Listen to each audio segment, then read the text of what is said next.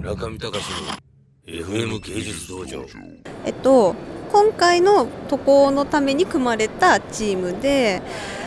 まあ、主にスタジオでは仕上げ系の作業をメインにやらせてもらっています。あえっとエヴァと愛です。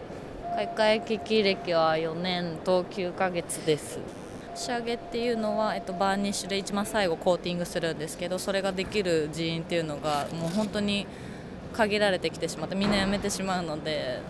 とにかくスピードが重要なので手を早く動かしてそのバーニッシュが乾く前にコートするっていう技術がなかなか難しいかもしれないです。ねあんまりやってない方は村上さんの作品はもうあの白の部分以外は必ずバーニッシュをで一番最後にコートします。バーニッシュの作業基本的に背景とキャラクターが、まあ、村上さんの作品っていうのはあるんですけどキャラクターはとにかくも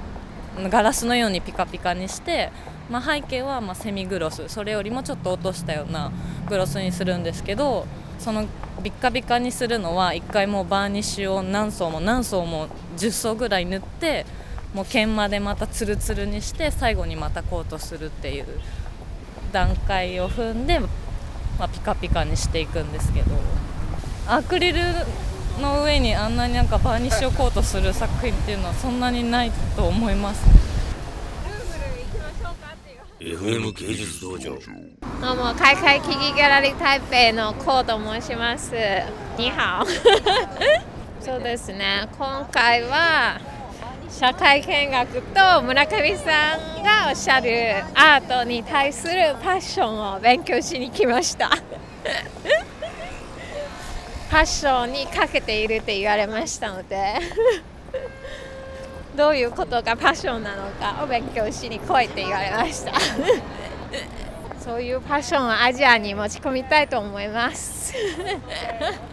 まあ、作品に対してのそういうまあ情熱とかアーズのギャラリストとして作品に対するまあ情熱とか愛とかあとお客さんに対する執着。がやっぱりファッションにつながるんじゃないかなと思いまして。もう香港香港アートフェア今年初めて出てまあ来年も今のところ出る予定なんですけどもっともっといろんなそのインターナショナルのアートフェアに出たいなと思っております。ファッションそうですね。ファッションに夢をかけて。頑張ります。昨日とかもちょっとアジアのお客さんから聞きましたけれどもやっぱりそのまだまだアジアのお客さんにとってまあ分かりにくいいわゆるその欧米の現代アートっていうのが、まあ、たくさんありましたので私もまだまだ全然そういうのをちょっとこれからいっぱい勉強しなければいけないのでまあたくさんの刺激を受けました。もともとまあエンターテインメントの出身なのでアートに触れたのは本当にもうこの3年間だけなのでまあ他の人に比べてちょっと始まったのが遅かったので年取ってからのことなのでちょっとまあ、人の倍以上に勉強しないといけないなってしみじみ思います。中見隆の FM 芸術道場。